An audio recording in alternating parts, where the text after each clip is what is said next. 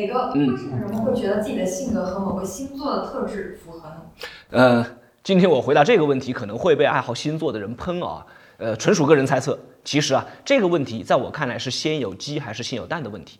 人未必能够跟自己对应的星座的特质完全匹配，但是呢，一旦他给自己贴上某个星座的标签之后啊，他的行为就会往这个星座所标榜的特质去靠拢，这就是标签效应。比如说，一个不讲卫生的处女座，他会因为自己是处女座而变成洁癖，这样的话呢，才能够符合他人对于处女座的人的期望。